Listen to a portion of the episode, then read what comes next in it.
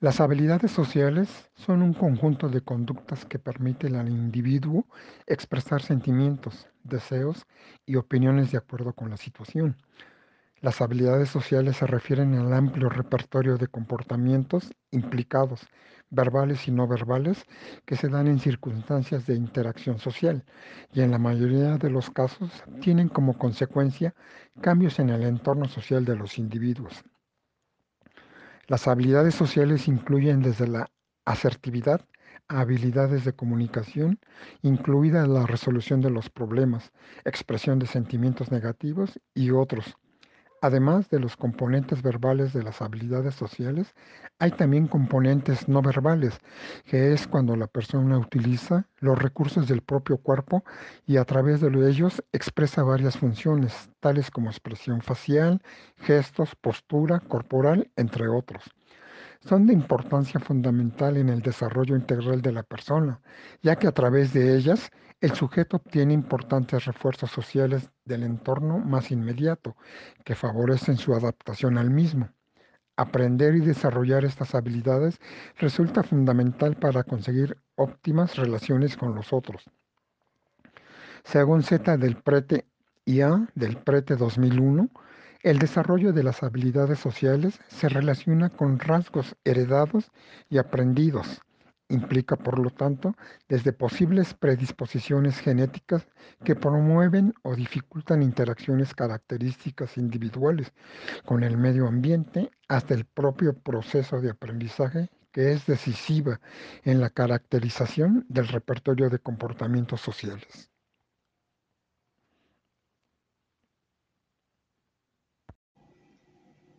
Buen día, mi nombre es Marisol Villalobos. Eh, voy a dar respuesta a la pregunta ¿cuándo se sospecha que alguien tiene un problema en las habilidades sociales? Lo voy a abordar brevemente desde eh, dos eh, aspectos. El primero es en la infancia. se puede presentar o se puede sospechar que un niño tiene problemas de habilidades sociales cuando presenta baja autoestima, que es tímido, que son niños que no o que les cuesta mucho trabajo integrarse en equipo o en grupos, ya sea en el área familiar o, escolar. Asimismo, eh, muestran poco interés en otros niños y se sienten más cómodos en grupos de adultos, ya que se sienten protegidos. Por otro lado, en la etapa de la adolescencia, eh, en esta etapa es un poco más complicado ya que los jóvenes al contrario ya buscan integrarse dentro de, de una sociedad, de un grupo de amigos donde toman o buscan encontrar su identidad.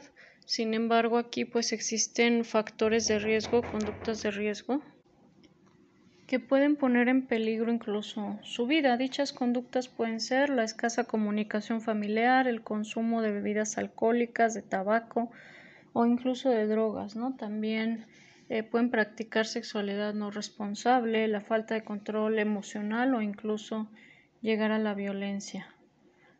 Eh, este tipo de, conductas pues también se ven reflejadas en la falta de límites o que no respetan las reglas siempre y cuando pues van orientadas a, esta, falta o esta carencia de buscar la sociabilidad o la aceptación de entre sus amigos. Bueno, por mi parte sería todo. Buen día, soy Denise Acosta y hablaré sobre a qué especialista se debe acudir si se tiene la sospecha de tener algún problema de habilidad social. De acuerdo a la Fundación Adana, especialista en trastornos del comportamiento 2001, un equipo de profesionales expertos, encabezado principalmente por un psicólogo, debe ser el responsable del diagnóstico de los trastornos del comportamiento. Desde la familia o escuela se puede tener una sospecha. Sin embargo, el diagnóstico únicamente podrá ser llevado a cabo por un profesional experto en salud mental. Esto debido a que la evaluación del individuo y la familia es necesaria para diferenciar entre un trastorno del, comportamiento y las posibles conductas dentro de la normalidad conductas que pueden ser transitorias y que pueden experimentar las personas por fases. La última versión del Manual Diagnóstico y Estadístico de los Trastornos Mentales, el DSM-5, es la herramienta con la que los profesionales cuentan a la hora de diagnosticar los diversos trastornos mentales, ya que cataloga los criterios diagnósticos para cada uno de los trastornos del comportamiento. Esto de acuerdo a la American Psychiatric Association 2014. Por tanto, los trastornos del comportamiento son diagnósticos diagnosticados por un equipo de psicólogos y en ocasiones en conjunto con psiquiatras especializados. Se lleva a cabo el proceso diagnóstico completo mediante una historia detallada del comportamiento del individuo, observaciones clínicas del comportamiento y un examen psicológico completo. Al finalizar el proceso de diagnóstico se recibe un plan terapéutico individualizado y se les proporciona los recursos necesarios para llevarlo a cabo. Gracias. Hola, mi nombre es Natalie Vargas y yo voy a comentar sobre la cuestión de cómo explicarías el proceso de evaluación cuando alguien quiera acudir a terapia. Bien, la evaluación clínica es una función primordial en el ejercicio de nuestra profesión y esta permite al profesional indagar, plantear objetivos, intervenir, pronosticar y volver a evaluar si los objetivos se alcanzaron. Se entiende la evaluación clínica como un proceso de recoger y organizar información acerca de una persona para lograr una mejor comprensión de ella y así poder hacer alguna predicción sobre su conducta y de este modo apoyarle en la solución de su problema.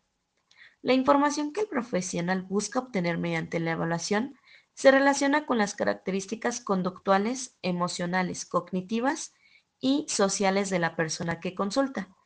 Y para recopilar estos datos, el psicólogo puede utilizar una serie de técnicas, test y herramientas de evaluación.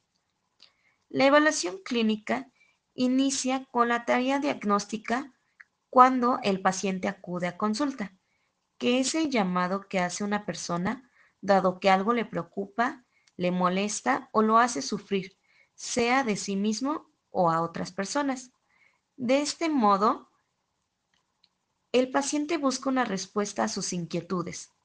Con esta solicitud de consulta se inicia la preentrevista, la cual finaliza con la apertura de la primera entrevista, donde se parte de la observación de la persona y se busca responder a la pregunta de qué le hace sufrir al paciente o qué es lo que padece, a partir de ello se inicia la comprensión e interpretación de su padecimiento mediante el diálogo y adicionalmente se aplicarán los test o instrumentos.